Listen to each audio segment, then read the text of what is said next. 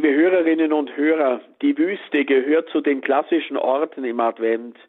Das hängt zusammen mit biblischen Vorgaben. Es spiegelt sich wieder in vielen Krippendarstellungen. Das Lied, das wir so oft singen, passt in diese adventliche Geografie. Es heißt, Maria durch ein Dornwald ging. Um das Jahr 1600 ist das Lied entstanden. Wir kennen weder den Dichter noch den Komponisten mit Namen, doch wir wissen die Region, das Eichsfeld in Thüringen. Statt einer Wüste gibt es hier einen Dornwald. Der dornige Weg ist auch heute noch als Redewendung in unserer Sprache verankert, wenngleich er aus einer waldreicheren Zeit stammt, ohne ausgebautes Straßennetz, in der dornige Wege noch zum alltäglichen Leben gehörten. Im Lied vom Dornwald singen wir nicht nur von Maria und Jesus, wir singen auch von uns, von unserem Weg durch den Dornwald einer verwundeten Welt, vom Dornwald, den wir auf unserem Lebensweg bestehen müssen. Dass eine Schwangerschaft ein dorniger Weg sein kann, müsste jetzt eigentlich eine Frau oder ein Arzt erzählen, wenigstens was die biologischen Aspekte anbelangt. Im Fall Marias und vieler anderer Frauen kommen noch weitere Dornen hinzu. Verunsicherung und Misstrauen im engsten Familienkreis, das volle Spektrum zwischen peinlichem Tratsch und gesellschaftlicher Ächtung, je nach Umfeld und Situierung. Mittlerweile auch bei uns wieder ins Bewusstsein gerückt die wirtschaftlichen Sorgen und die ethische Frage, wie es denn steht, wenn ein Kind mit Behinderung das Licht der Welt erblicken soll. So ist der Dornwald nicht nur eine passende Inkulturation der Wüste, in die Waldländer Europas. Auch in geistlicher Hinsicht bietet der Dornwald interessante Anknüpfungspunkte. Der Dornwald setzt sich zusammen aus vielen einzelnen Pflanzen. Bin ich eine davon? Fruchtlos, trocken und starr schon seit Jahren? Machen wir anderen und uns selbst das Leben schwer, indem wir pieksen, Stacheln zeigen, sobald uns jemand nahe kommt? Oder durch die Verbreitung einer allgemeinen Negativstimmung von Trostlosigkeit und Resignation? Wie wirken wir als Kirche speziell auf Kinder, Jugendliche, junge Paare, Schwangere, Alleinerziehende, auf Menschen an der Peripherie, an den Rändern?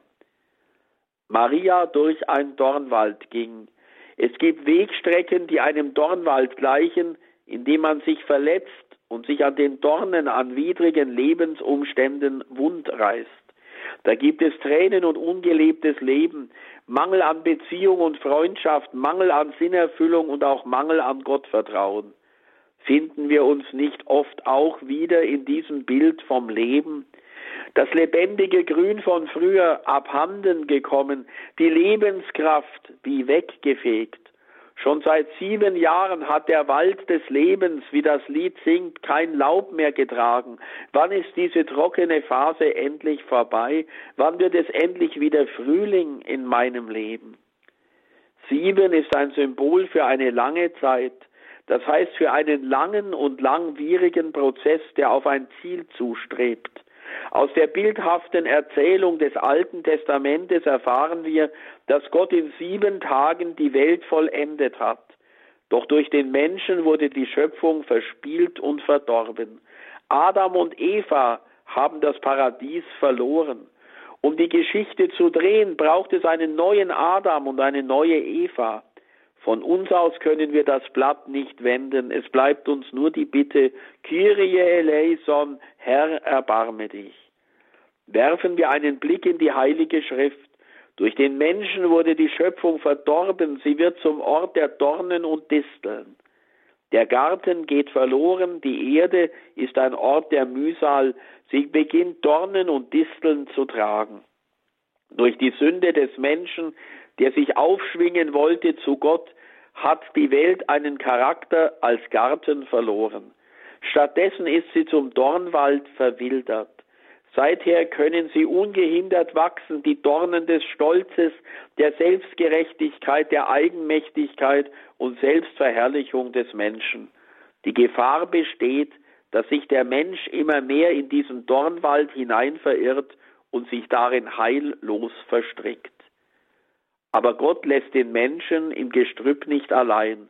Den treuesten seiner Diener Mose ruft er heraus aus einem brennenden Dornbusch. Das heißt, inmitten einer dornigen Welt, mitten im Gestrüpp, in das sich der Mensch verfangen kann, ist und bleibt Gott gegenwärtig. Er macht die Finsternis hell. Aus dem Dornbusch leuchtet er, aber die Dornen verbrennen nicht. Das Bild vom Dornbusch ist eine Art Kompass für den Gang der Heilsgeschichte.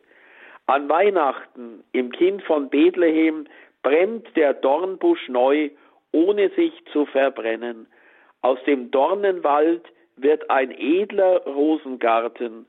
Deshalb wird Maria als Rose ohne Dornen besungen. Da haben die Dornen Rosen getragen oder an Weihnachten, es ist ein Ros entsprungen aus einer Wurzel zart. In dieser Vorfreude auf Weihnachten hin wünsche ich Ihnen, dass uns der Weg durch den Dornenwald gelingt und dass wir staunend einen Rosengarten bewundern können. Dazu segne Sie der allmächtige Gott, der Vater und der Sohn und der Heilige Geist. Amen. Maria mit dem Kinde lieb. Uns allen deinen Segen gib.